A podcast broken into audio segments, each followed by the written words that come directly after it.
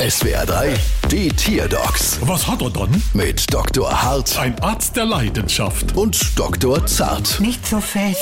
So, was haben wir dann? Es ist ein Lamm. Okay, also, was lassen wir dann? Es ist immer noch ein Lamm. Und was hat es dann? Es rennt sehr schnell. Stimmt, wenn sie leckere Fleischknepp gekocht haben. Was ich glaube gar nicht, was ich da für Geschwindigkeit drauf krieg, wenn ich frische Fleischknepp riech. Ja, das traut man ihm gar nicht zu. Äh, Das mag ja sein, aber mein Lamm rennt immer total schnell in der Gegend rum. Nicht nur, wenn's Fleischknepp gibt. Wie lang ist ein Lamm eigentlich ein Lamm? Also, ab wann ist es scharf? Solange es unter einem Jahr alt ist. Ah, ja. Schafe sind extrem wetterfühlig und werden nervös, wenn ein Gewitter droht. Vielleicht reagiert ihr Lamm ja aufs Wetter. Nee, es rennt auch bei strahlendem Sonnenschein so schnell. Eigenartig.